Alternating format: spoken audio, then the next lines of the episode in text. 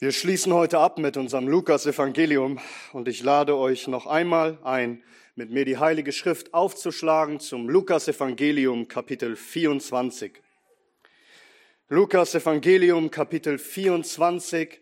Wir lesen miteinander die Verse 44 bis 53. Lukas 24 ab Vers 44 bis zum Schluss. Und hier lesen wir in Gottes heiligem Wort. Er sprach aber zu ihnen, dies sind meine Worte, die ich zu euch redete, als ich noch bei euch war, dass alles erfüllt werden muss, was über mich geschrieben steht in den Gesetz Moses und den Propheten und Psalmen. Dann öffnete er ihnen das Verständnis, die Schriften zu verstehen und sprach zu ihnen, so steht geschrieben, dass der Christus leiden und am dritten Tag auferstehen sollte aus den Toten und in seinem Namen Buße und Vergebung der Sünden gepredigt werden sollte, alle Nationen anfangen, angefangen von Jerusalem. Ihr aber seid Zeugen hiervon.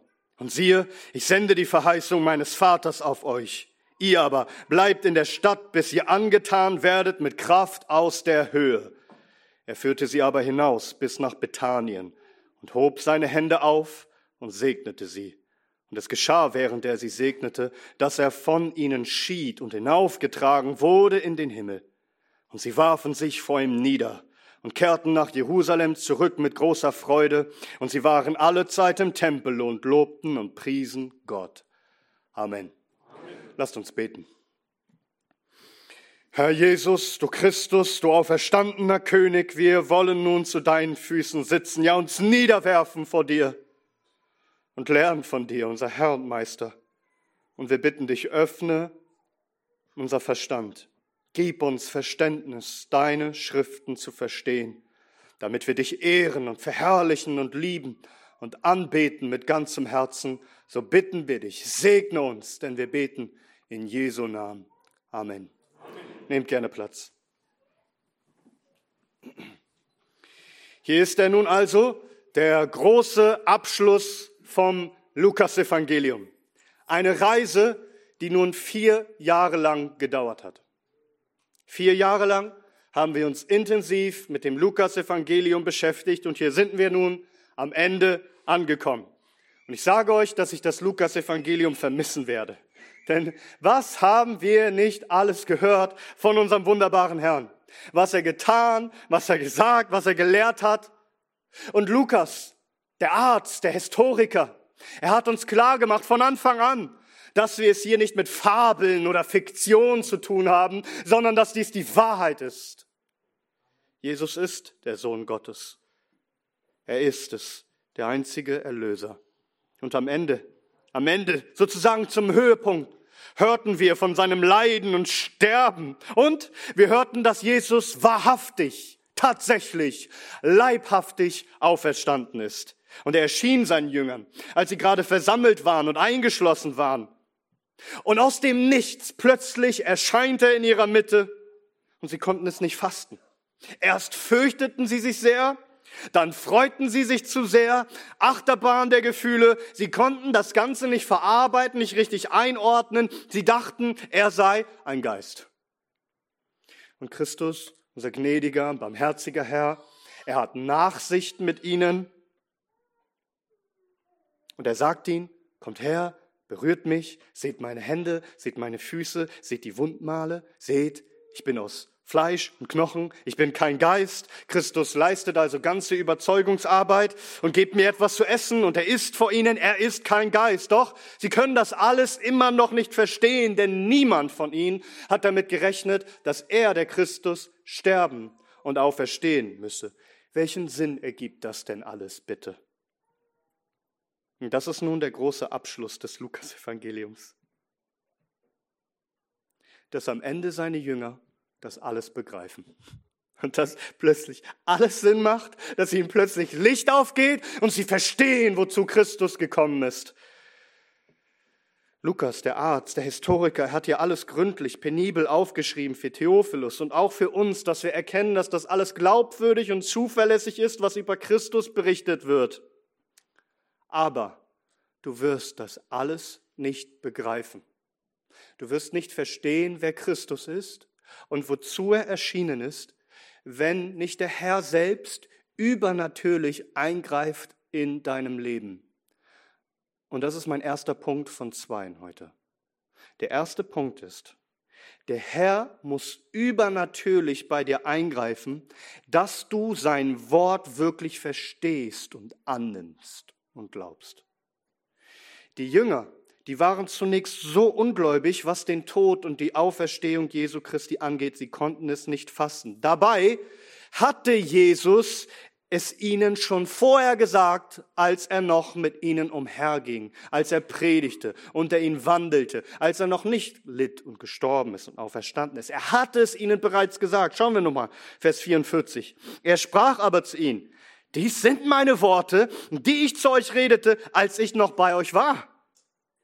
Dass alles erfüllt werden muss, was über mich geschrieben steht in den Gesetz Mose und den Propheten und Psalmen.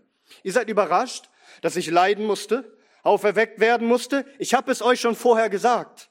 Von Anfang an habe ich es euch angekündigt. Und zwar klar und deutlich im Detail. Erinnert ihr euch noch? Relativ am Anfang, in Lukas 10, ab Vers 20. Er aber sprach zu ihnen, ihr aber, wer sagt ihr, dass ich sei? Petrus antwortete und sprach, der Christus Gottes. Er gebot ihnen ernstlich und befahl ihnen, dies niemand zu sagen und sprach, hört, am Anfang seines Dienstes, der Sohn des Menschen, er muss vieles leiden und verworfen und von den Ältesten und hohen Priestern und Schriftgelehrten getötet werden und am dritten Tag auferweckt werden. Am Anfang seines Dienstes, als das erste Mal Petrus Jesus als Christus bekennt, sagte es ihn. Und im selben Kapitel noch, einige Verse später, fasst ihr dieses Wort in eure Ohren, denn der Sohn des Menschen wird in die Hände der Menschen überliefert werden. Sie aber verstanden dieses Wort nicht. Und es war ihnen verborgen, damit sie es nicht begriffen. Und sie fürchteten sich, ihn über dieses Wort zu fragen. Seht ihr? Völlig verborgen vor ihrem Angesicht. Anfang des Dienstes Jesu. Jetzt Ende seines irdischen Dienstes. Und sie dürfen es endlich sehen. Relativ am Ende seines Dienstes in Lukas 18 sagte er es ihnen noch einmal. Er nahm aber die zwölf zu sich, Lukas 18 ab Vers 31. Er nahm aber die zwölf zu sich und sprach zu ihnen, siehe, wir gehen hierauf, hinauf nach Jerusalem. Und es wird alles vollendet werden, was durch die Propheten über den Sohn des Menschen geschrieben steht. Denn er wird den Nationen überliefert werden und wird verspottet und geschmäht und angespien werden. Und wenn sie ihn gegeißelt haben, werden sie ihn töten. Und am dritten Tag wird er auferstehen. Und sie verstanden nichts von diesen Dingen. Und dieses Wort war ihnen verborgen und sie begriffen das Gesagte nicht. Nichts davon. Hier haben wir es. Er hat ihnen alles bis ins Detail angekündigt und sie verstanden nichts. Es war für sie wie eine Fremdsprache, die sie nicht verstehen konnten. Und nun am Ende des Lukas-Evangeliums passiert es endlich. Endlich! Wenn wir das Lukas-Evangelium als Ganzes mal von vorne bis hinten lesen würden, dann, dann würden wir hinfiebern auf diesen Moment, dass er endlich kommt und die Jünger begreifen, wozu Christus erschienen ist. Zurück zu unserem Predigtext, Vers 44. Er sprach aber zu ihnen, dies sind meine Worte, die ich zu euch redete, als ich noch bei euch war, dass alles erfüllt werden muss, was über mich geschrieben steht in den Gesetz Mose und in den Propheten und Psalmen. Und jetzt hör mal, Vers 45. Dann öffnete er ihnen das Verständnis, die Schriften zu verstehen. Der Herr musste ihnen das Verständnis öffnen, dass sie die Schriften verstehen. Achte darauf. Es heißt ja nicht, er öffnete ihnen die Heilige Schrift. Das tat er auch. Er musste ihnen das Verständnis für die Heilige Schrift öffnen. Er musste ihnen im Herzen die Fähigkeit verleihen, Gottes Wort recht zu begreifen und anzunehmen. Verstehst du? Die Bibel richtig zu verstehen richtig zu verstehen, wer Christus ist, wozu er erschienen ist, wozu er gekommen ist, das muss der Herr wirken in dir. Wir reden ja so viel von Inspiration und zwar zu Recht. Gott hat sein Wort ausgehaucht. Es ist alles eingegeben von ihm. Aber wir brauchen neben der Inspiration der Heiligen Schrift auch die Illumination. Das heißt Erleuchtung. Gott muss deinen Verstand erleuchten, Christus zu sehen in den Schriften und zu verstehen, wer er ist und wozu er gekommen ist. So viele Menschen kommen zu uns und hören und hören und hören hundertmal, dass Christus leiden und sterben und auferstanden musste. Und dass er auferstehen musste und dass er der einzige Retter ist und sie hören es. Aber es dringt nicht in ihr Herz und sie begreifen es nicht und glauben nicht. Dabei spielt es überhaupt keine Rolle, wie intelligent du bist. Man kann die Worte Jesu nicht wirklich begreifen. Man kann die gesamte heilige Schrift nicht wirklich begreifen und nicht glauben, wenn der Herr nicht dein Verständnis öffnet, indem er übernatürlich eingreift. In der Apostelgeschichte sehen wir das. Wie die Lydia, eine erfolgreiche, selbstständige, sicher sehr intelligente Geschäftsfrau. Wie sie hörte, wie der Apostel Paulus zu ihr spricht über Christus. Und da heißt es doch tatsächlich, und der Herr tat ihr Herz auf, so dass sie Acht gab auf das, was Paulus redete. Hast du gehört? Was passiert da? Da passiert, was wir lesen in 2. Korinther 4, Vers 6. Denn der Gott, der sprach, aus der Finsternis leuchte Licht, ist es, der in unseren Herzen geleuchtet hat zum Lichtglanz der Erkenntnis der Herrlichkeit Gottes im Angesicht Jesu Christi. Also, wie es am Anfang der Schöpfung war, dunkel und man konnte nichts erkennen, so ist es im Herzen eines jeden Menschen, verfinstert am Verstand sagt die Heilige Schrift. Keine wahre rettende Gotteserkenntnis, bis Gott spricht, es werde Licht. Und in dein finsteres, ungläubiges, unverständiges Herz du plötzlich Christus erkennst und in ihm die Herrlichkeit Gottes, dass er dein Ein und alles, der Erlöser, der König deines Lebens wird. Sag, ist das passiert in deinem Leben? Ist dieser Lichtglanz erschienen? Dass die Heilige Schrift für dich ein geöffnetes Buch ist, nicht einfach, weil du es aufschlägst, sondern weil dein Verständnis geöffnet ist für das, was dort steht.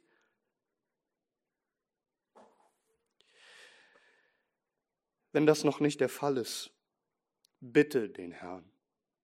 Bitte ihn, dass er das tut an deiner Seele, dass er dir Gnade schenkt, Christus zu erkennen. Wisst ihr, wir sehen das in Daniel 10, da, da lesen wir, dass ein gewaltiger Engel zu, David, äh, zu Daniel kommt und, und er begegnet Daniel und, und Daniel zittert und der Engel sprach zu ihm, Daniel 10, Vers 12.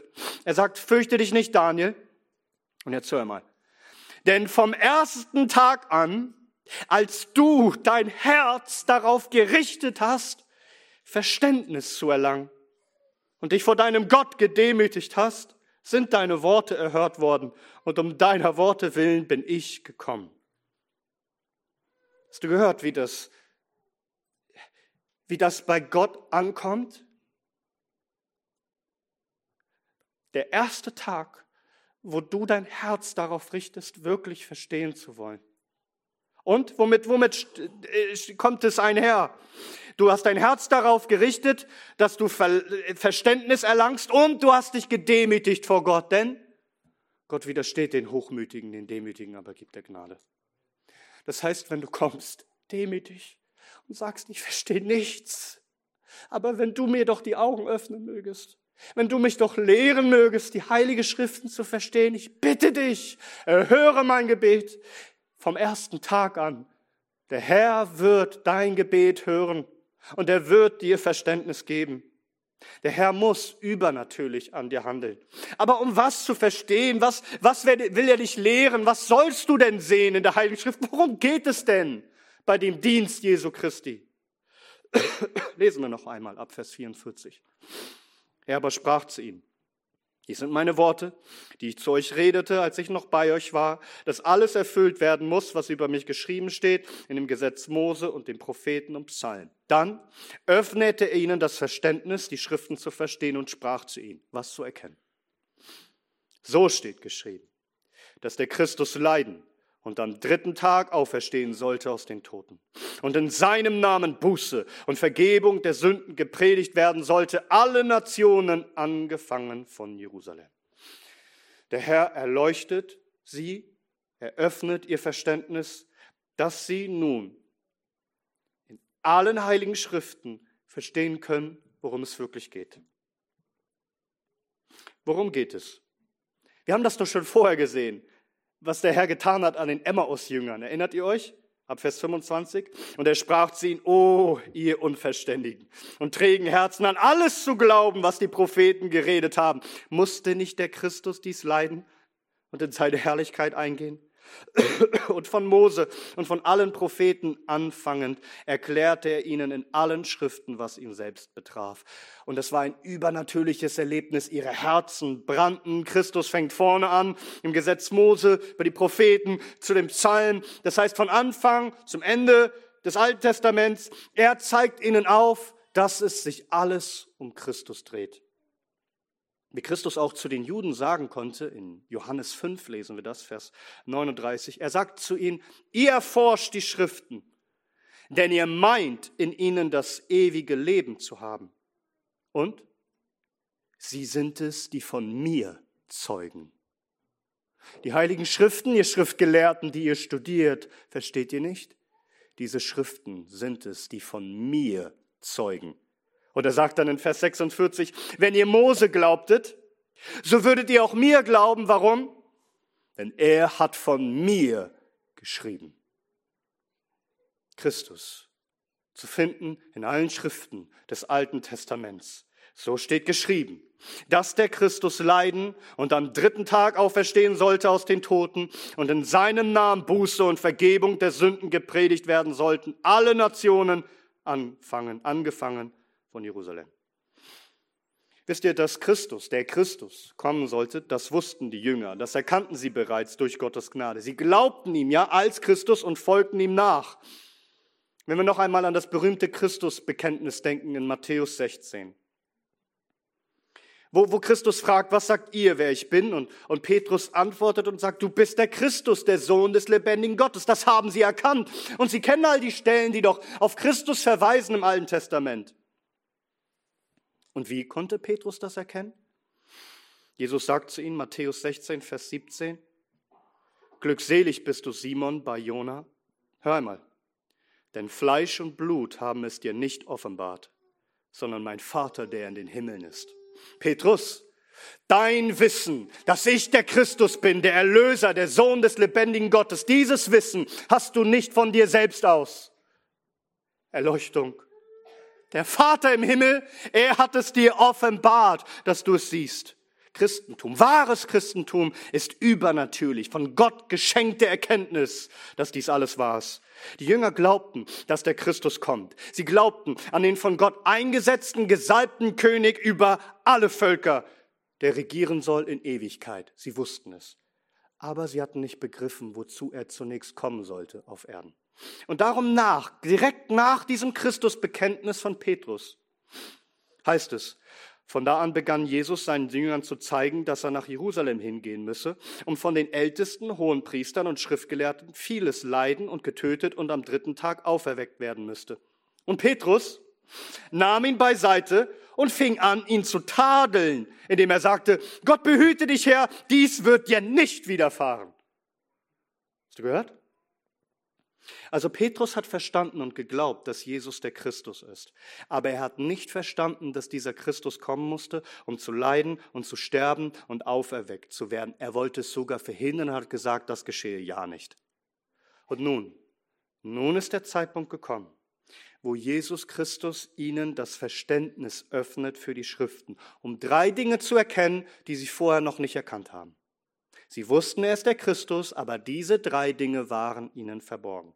Nämlich erstens, dass er leiden, dass er sterben müsse. Zweitens, dass er auferweckt werden müsste aus den Toten. Und drittens, dass in seinem Namen alle Nationen gepredigt werden muss.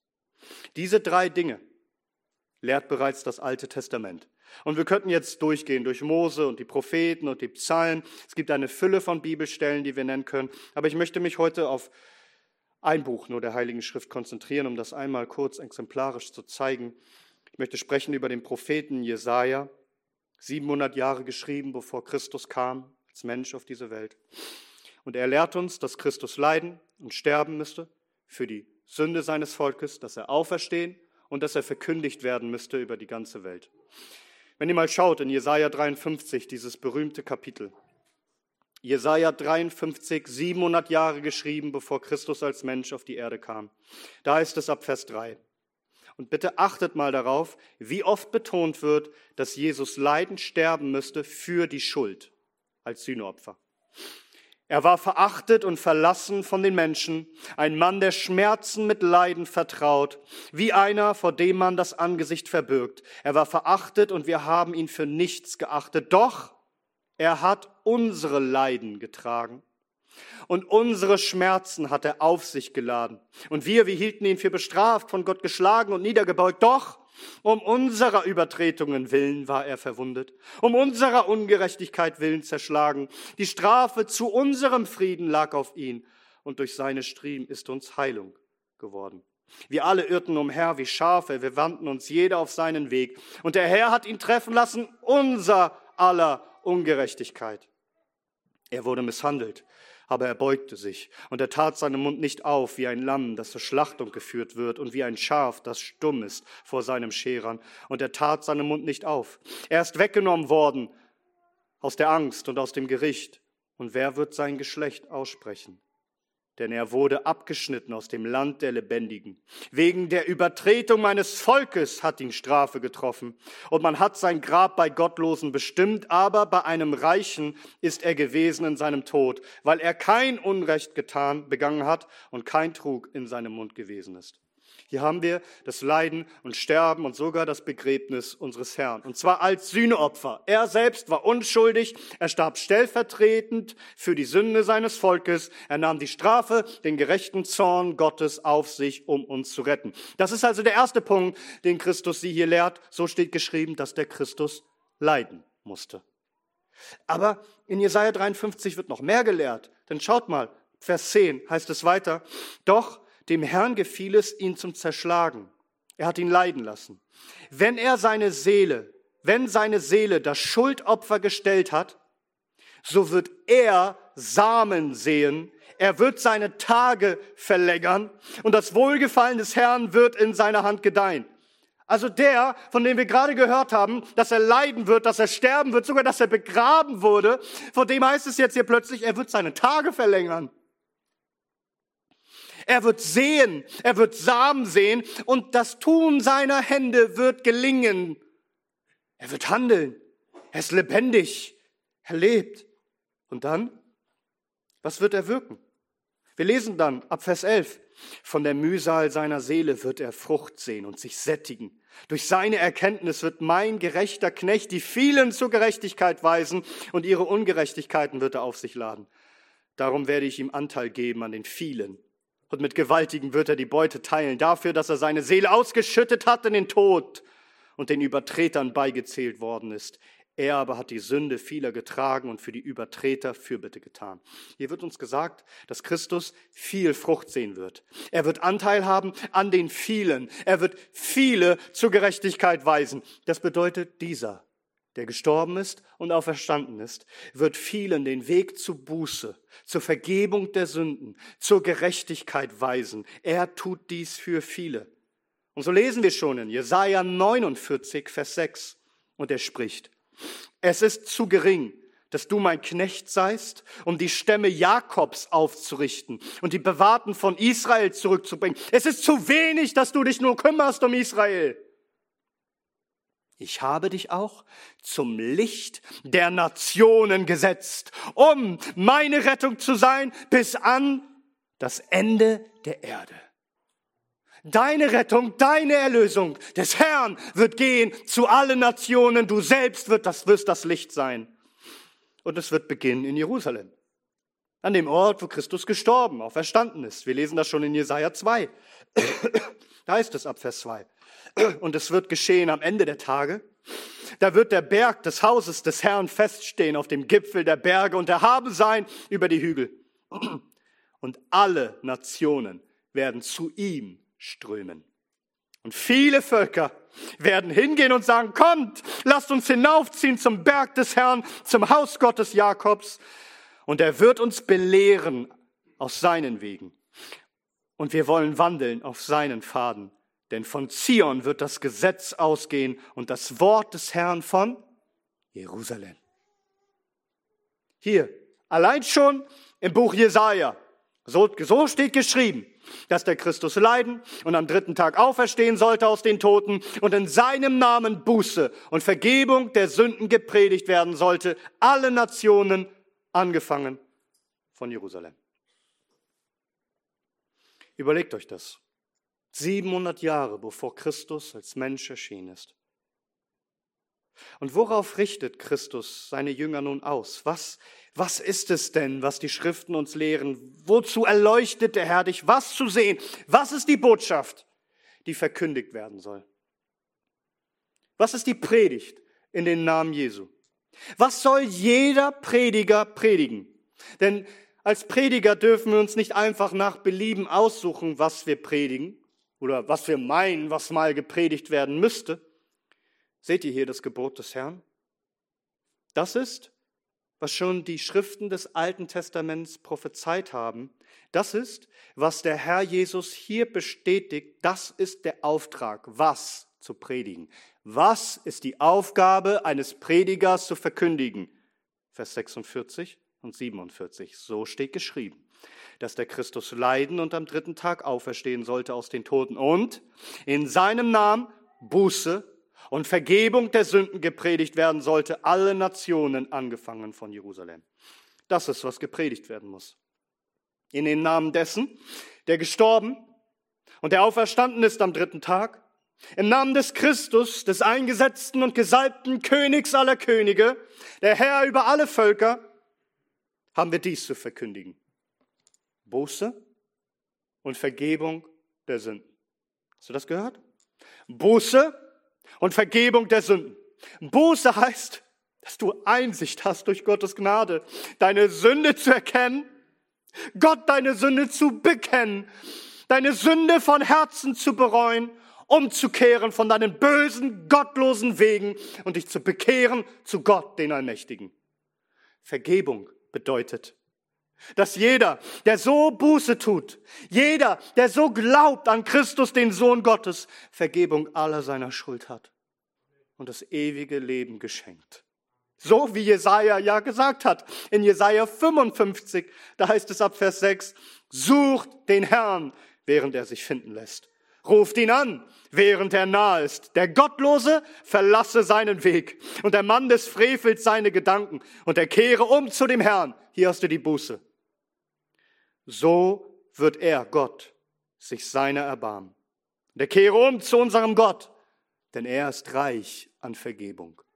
Buße und Vergebung. Was macht also wahre Predigt aus? Diese Botschaft, dass Gott einen Christus, einen gesalbten König über alles eingesetzt hat.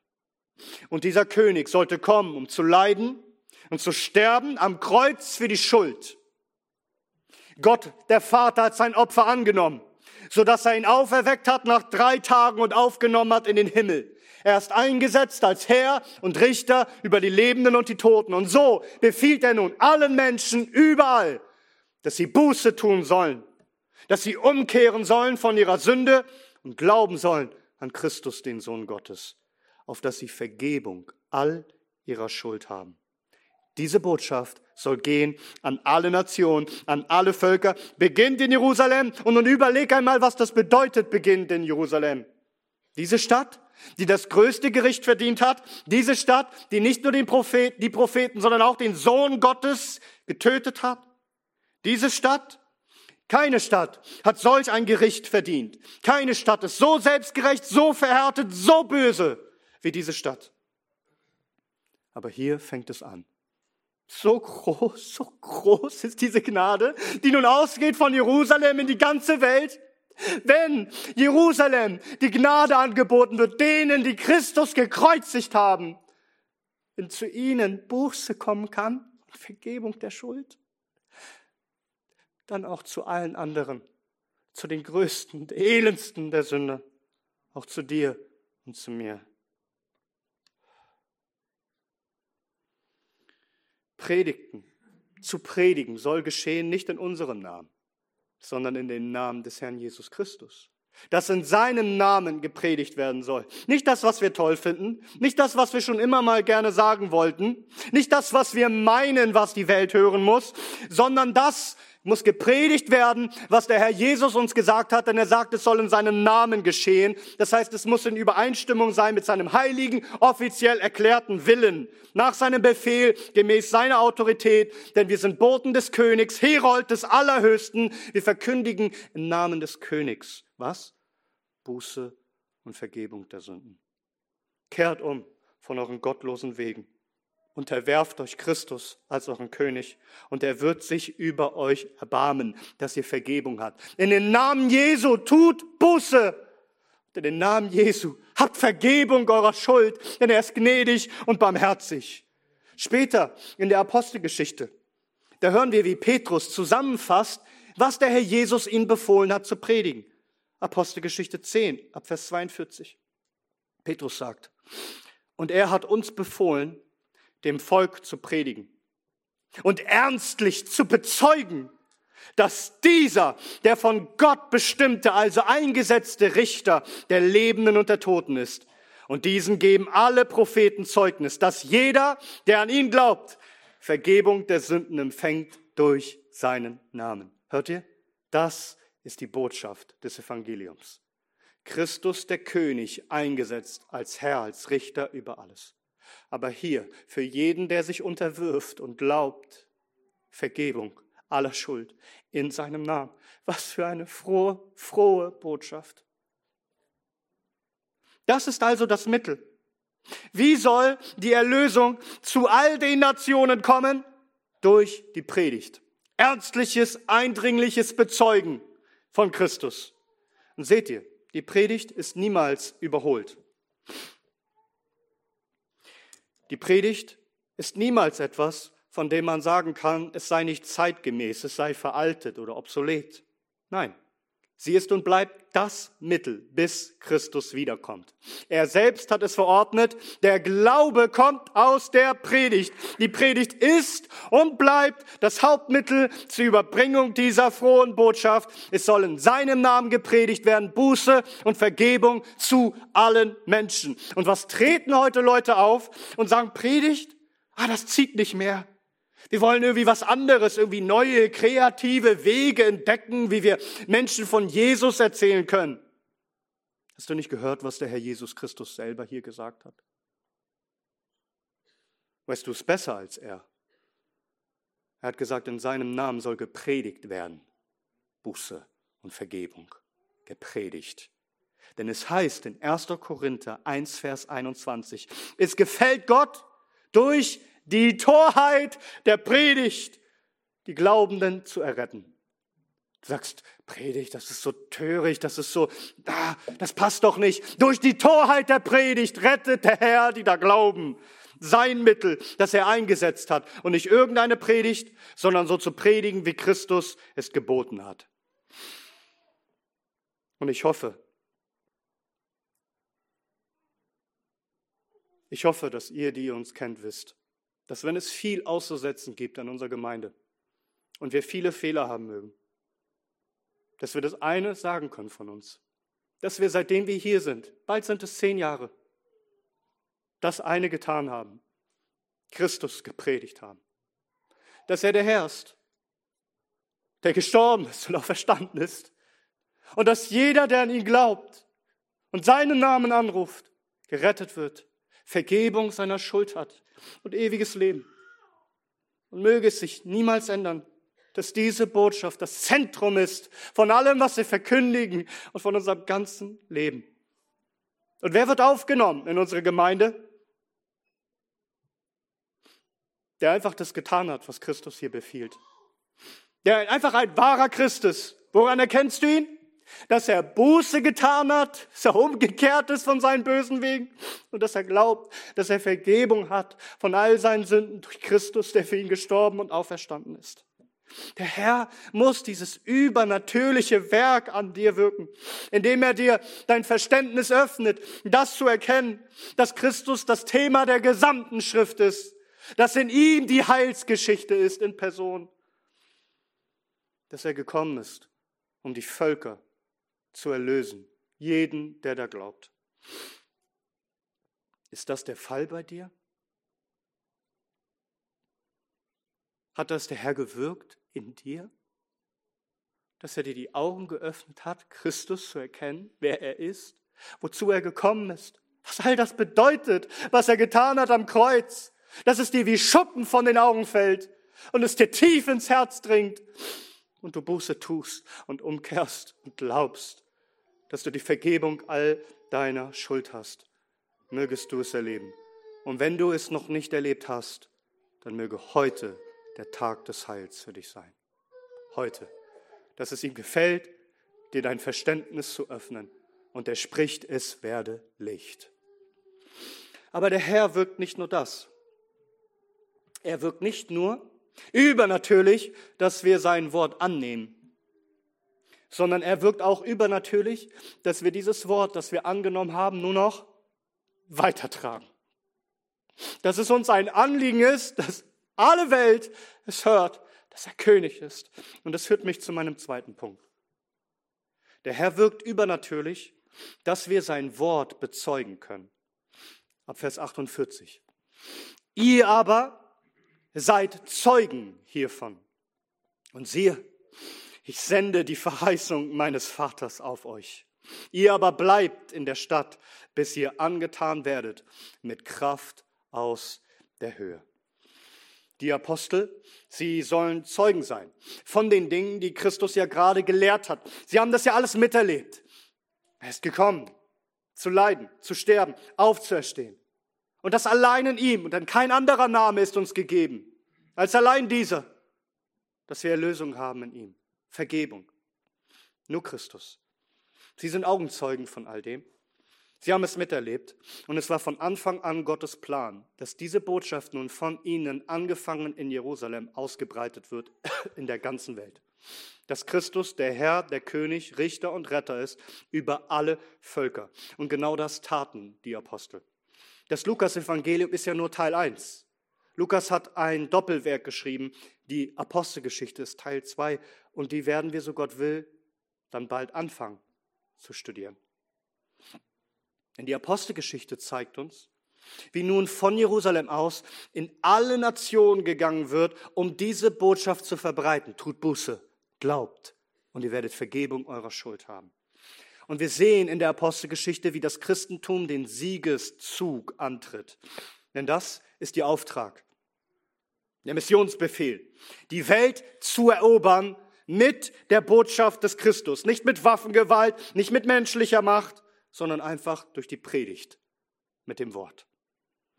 Aber wie sollen die das schaffen? Diese elf. Wie sollen die denn der ganzen Welt predigen im Namen Jesu? Das waren doch die, die gerade noch eingeschlossen waren, hinter Tür und Riegel verschlossen und Jesus ist ihnen erschienen, weil sie solche Angst hatten vor den Juden. Das ist doch unmöglich. Wie sollten sie Prediger für die ganze Welt sein? Antwort, Der Herr erwartet überhaupt nicht, dass sie das können. Es ist niemals gedacht gewesen, dass das aus eigener Kraft geschieht, sondern der Herr tut ein Wunder. Der Herr tut etwas Übernatürliches. Christ zu werden ist übernatürlich. Und Christus zu bezeugen, ein Zeuge Jesu Christi zu sein, ist übernatürlich. Christus sagt, dass er ihnen Kraft sendet. Ihr aber seid meine Zeugen hiervon. Und siehe, achtet darauf, ich sende die Verheißung meines Vaters auf euch. Ihr aber bleibt in der Stadt, bis ihr angetan werdet mit Kraft aus der Höhe. Christus spricht von einer Verheißung seines Vaters. Gemeint ist der Heilige Geist, der zu Pfingsten auf sie herabgekommen ist. Christus hatte von diesem Versprechen, von dieser Verheißung schon viel gesprochen, von dieser Gabe des Vaters, besonders im Johannesevangelium, dass er einen Beistand senden würde, einen, der ihnen hilft, einer, der die Welt überführen wird von ihrer Sünde eine Verheißung, diese Kraft aus der Höhe, eine Verheißung, die schon im Alten Testament angekündigt wird. In Jesaja 32, da ist die Rede davon, dass der Herr den Geist ausgießen wird aus der Höhe. Die gleiche Formulierung. Bleibt in Jerusalem, in der Stadt, bis ihr angetan werdet mit Kraft aus der Höhe. Man könnte auch übersetzen, bis ihr umkleidet, ummantelt werdet mit Kraft. Das also bringt der Heilige Geist. Nicht irgendein Zirkus, wie manche meinen, sondern Zeugenmut. Festzustehen gegenüber einer Welt, die Christus hasst. Kraft, die wir nicht von uns selbst haben, die übernatürlich ist, überirdisch, übermenschlich, aus der Höhe von Gott selbst auf uns herabkommt. Etwas, das viele Christen irgendwie rausstreichen aus ihrem Denken. Hast du wirklich gedacht, du sollst Zeuge sein aus deiner eigenen Kraft? Hast du nicht gehört, was Gott getan hat?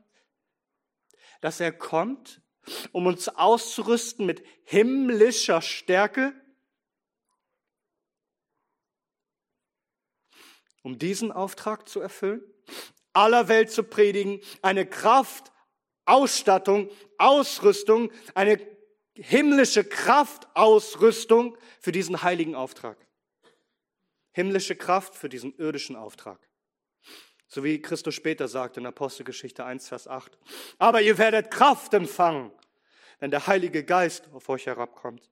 Und ihr werdet meine Zeugen sein, sowohl in Jerusalem als auch in ganz Judäa und Samaria, ja bis an das Ende der Erde. Gewaltige Kraft, davon berichtet die Apostelgeschichte. Kraft zum Siegeszug Jesu Christi. Kraft, dass durch die Predigt das Wort verbreitet wird und Gottes Reich, Christi Herrschaft die ganze Welt einnimmt. Alle Nationen hören das Wort. Überall wird Buße verkündigt. Überall wird Sünde vergeben. Überall entsteht Gottes Volk. Das ist ein Ding der absoluten Unmöglichkeit. Wenn, ja, wenn nicht Gott selbst uns Kraft dazu schenkt, aus der Höhe durch den Heiligen Geist. Und hier hast du übrigens die heilige Dreieinigkeit involviert. Der Vater hat seine Verheißung, der Sohn, der König hat die Vollmacht, diese Verheißung seines Vaters zu senden, nämlich den Heiligen Geist. Wir brauchen die Kraft des dreieinigen Gottes für diesen Auftrag. Warum? Warum brauchen wir Kraft? Lies die Apostelgeschichte und so Gott will, werden wir sie studieren, intensiv. Kraft, um alle deine Angst und alle deine Menschenfurcht zu überwinden und freimütig, voller Überzeugung zu predigen und dich des Evangeliums nicht zu schämen. Kraft? Kraft wozu? Kraft, um bereit zu sein zu leiden Schmach auf dich zu nehmen. Schande, Schmerzen, Gefängnis, Folter, ja den Tod selbst, wenn du diese Predigt bringst. Kraft wozu? Kraft, um auszuharren und nicht aufzugeben und weiterzumachen, egal wie viele Hindernisse es gibt und wenn du die ganze Welt gegen dich hast und den Satan und sein Herr. Kraft. Kraft für das Unmögliche. Kraft, dass deine Predigt nicht im Wort allein besteht, sondern begleitet ist von der Kraft des Geistes, dass durch die Verkündigung der Geist wirkt, Menschen überführt von ihren Sünden, sie Buße tun, Christus erkennen und glauben, sich in Wahrheit bekehren und wiedergeboren werden aus der Kraft des Heiligen Geistes, Kraft seines Wortes und wahre Christen entstehen. Mission Mission ist ein Ding der absoluten Unmöglichkeit, abseits, jenseits von der Kraft aus der Höhe. Wir können hier auf Erden nichts ausrichten, es sei denn, wir haben die Kraft aus der Höhe. Wartet in Jerusalem, bis ihr diese Kraft erhaltet. Das Christentum ist übernatürlich. Es ist übernatürlich, dass du ein Christ wirst und dieses Verständnis erlangst, Christus in Wahrheit zu erkennen.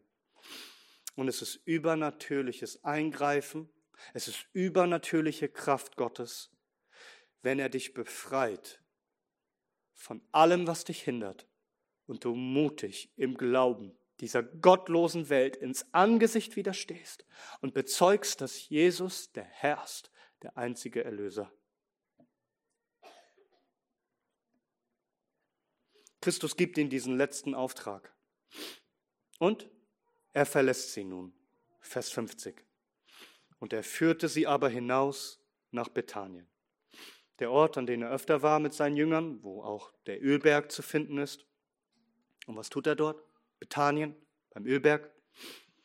Und er hob seine Hände auf und segnete sie. Christus erhebt seine Hände und segnete so wie Jakob es tat, so wie Moses tat oder Aaron, wie der hohe Priester es tun sollte, wenn er das Volk segnet. Christus erhebt die Hände und spendet Segen. Die Hände, die durchbohrt worden sind am Kreuz. Er hat den Fluch für sie getragen und so spendet er mit seinen durchbohrten Händen seinen Segen. Nur er kann sie so segnen. Nur er ist für sie gestorben, auferstanden, ihr Erlöser. Er verlässt seine Jünger mit Segen. Mit dem Segen seines Beistandes, seiner Gegenwart, seines Schutzes, seiner Gunst, seiner Gnade, sein Alles ist mit ihm. Er mit ihm. Sein Angesicht leuchtet freundlich über ihn jeden Tag. Er wird mit ihnen sein bis an das Ende des Zeitalters. Er ist dabei. Alles, was sie tun, ist in Wirklichkeit er, der durch sie wirkt. Ein Segen für die ganze Welt. Sein Abschied übrigens ist nicht das Ende des Segens, denn es heißt, während er sie segnete, fuhr er auf. Das heißt, er segnet sie weiter. Er segnet sie vom Himmel aus. Er ist der ewig Segnende, der hohe Priester, der für uns betet, für uns eintritt, für uns den Segen bringt. Jeden Tag, auch in diesem Moment. Und so, in diesem Segen des Herrn, von hier aus nun, erfüllt sich das Wort, das an Abraham gesprochen wurde.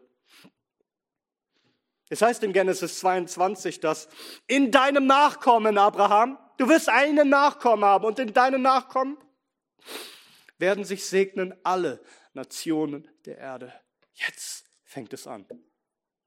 Jetzt geht dieser Segen des Namens Jesu hin zu allen Nationen bis hierher zu uns. Und es geschah, während er sie segnete, dass er von ihnen schied und hinaufgetragen wurde in den Himmel.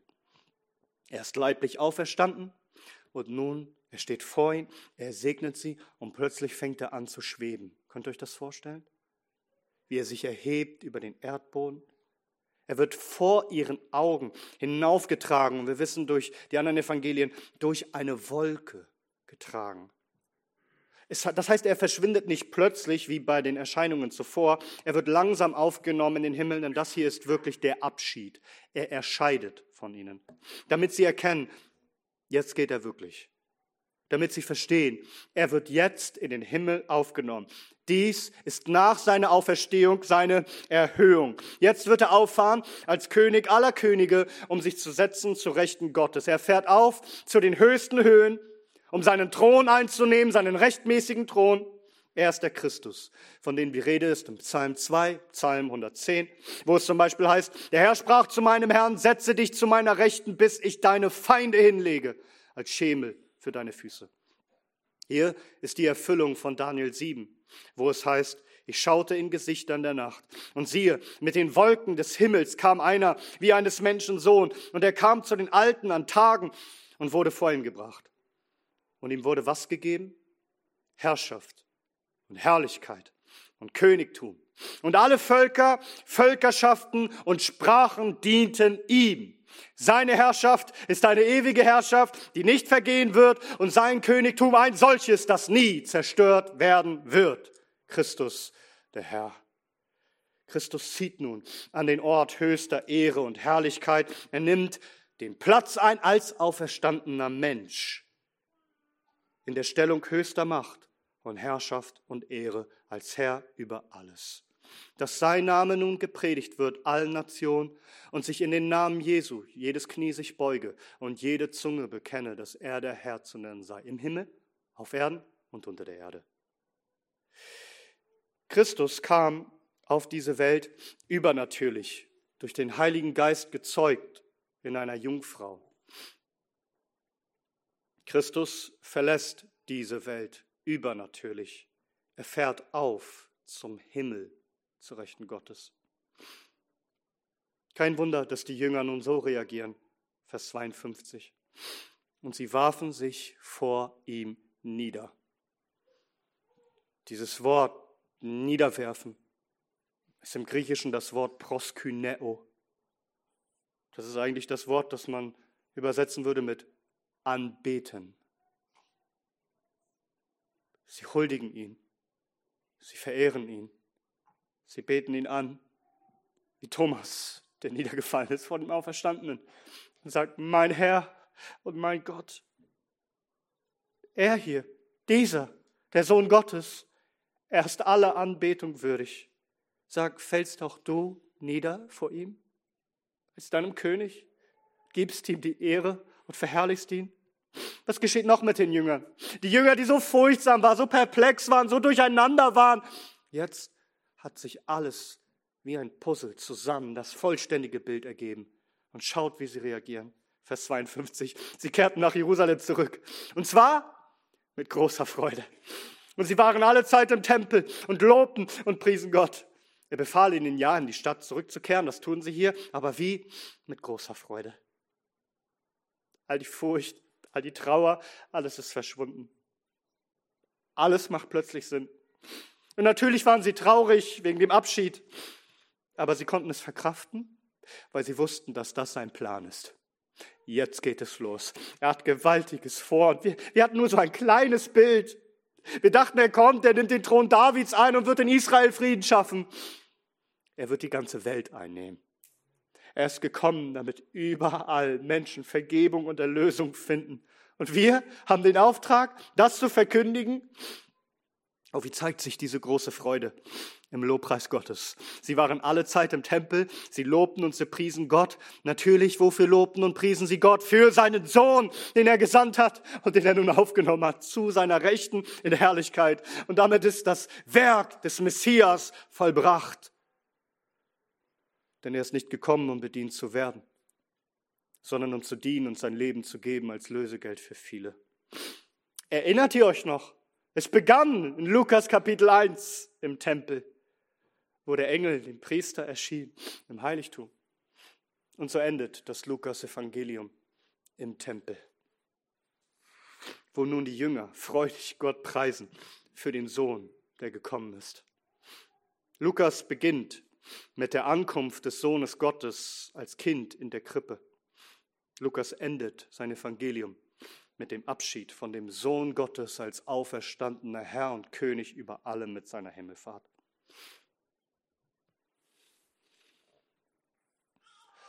Was bedeutet all das für dich? Bist du heute du? Ich rede mit dir. Bist du Schrifterfüllung? Weil wenn Christus sagt, dass in seinem Namen alle Nationen Buße und Vergebung gepredigt werden soll, damit sie Buße tun und Vergebung haben, bist du die Erfüllung von dieser Stelle? Bist du es, von dem hier die Rede ist? Weil du Buße tust, weil du glaubst und Vergebung deiner Schuld hast. Möge es so sein, dass Gott dieses Werk an dir hat heute. Und wenn es so ist, dann möge Gott, unser Herr, unser Herr Jesus Christus, möge es ihm gefallen, dich so zu erfüllen mit dem Heiligen Geist, dass du diese Botschaft nicht für dich behältst, sondern dass du sie rufst von allen Dächern dieses Landes, dass in jedem Winkel auf der ganzen Welt sein Name verkündigt wird, dass er Herr zu nennen sei und der einzige Erlöser und König. Möge es so sein, dass Gott uns alle, seine ganze Gemeinde neu erfüllt mit diesem Geist aus der Höhe, auf dass wir nicht mehr für uns leben, sondern für den, der für uns gestorben und auferstanden ist, der uns geliebt hat und der herrscht, nicht nur Herr über uns, sondern Herr über die ganze Welt. Und so möge der Herr mit uns sein, auf dass sein Name groß sei, wie es heißt in Malachi 1, Vers 11. Denn vom Aufgang der Sonne bis zu ihrem Niedergang wird sein Name groß sein unter den Nationen. An jedem Ort wird geräuchert, dargebracht werden, meinem Namen, und zwar reine Opfergaben. Denn mein Name wird groß sein unter den Nationen, spricht der Herr der Herrscher. Gepriesen sei unser Herr Jesus Christus in alle Ewigkeit. Amen. Amen.